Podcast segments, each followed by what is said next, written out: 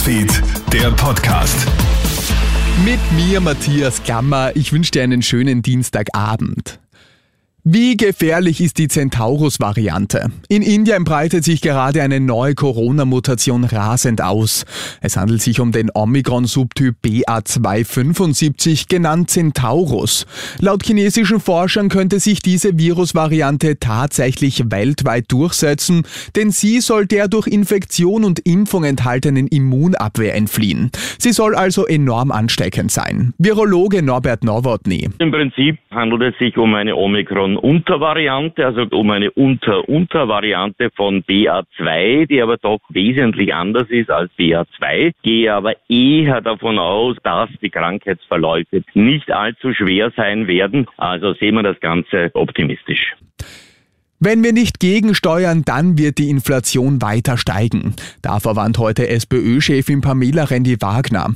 Die Menschen werden immer mehr unter Druck. Ein Durchschnittshaushalt hätte bereits eine Mehrbelastung von etwa 3000 Euro im Jahr.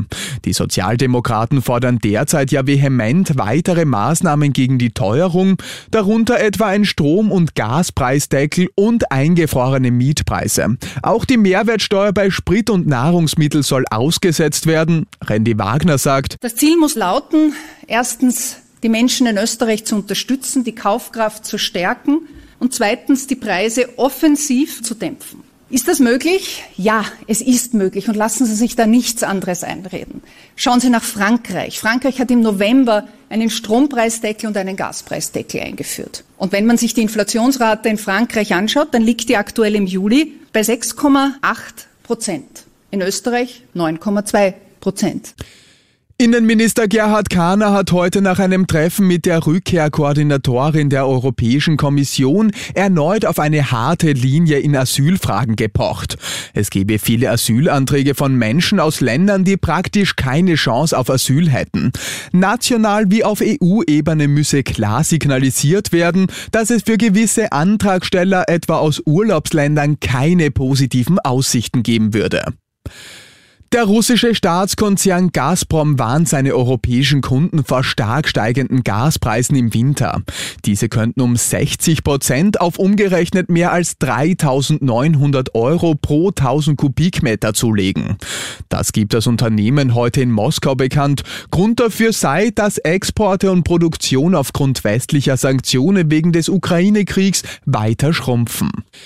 Woher kommt eigentlich das Wasser auf unserer Erde? Tatsächlich könnte Wasser seinen Ursprung am Rande unseres Sonnensystems haben und mit Hilfe von Asteroiden auf die Erde gelangt sein. Das berichten jetzt Forscher aus Japan und anderen Ländern. Dafür haben die Experten Material untersucht, das die chinesische Raumsonde Hayabusa 2 vor zwei Jahren von Asteroiden zur Erde zurückgebracht hat. Asteroiden vom Typ C, die reich an Flüssigkeiten und organischen Stoffen sind, könnten eine der Hauptquellen für das Wasser auf unserer Erde gewesen sein, heißt es in einer in der Fachzeitschrift Nature Astronomy veröffentlichten Studie. Und das war's schon wieder mit den wichtigsten Infos bis jetzt. Den nächsten Podcast und das nächste Update gibt's dann wieder morgen früh. Schönen Abend dir. Krone Hits, Newsfeed, der Podcast.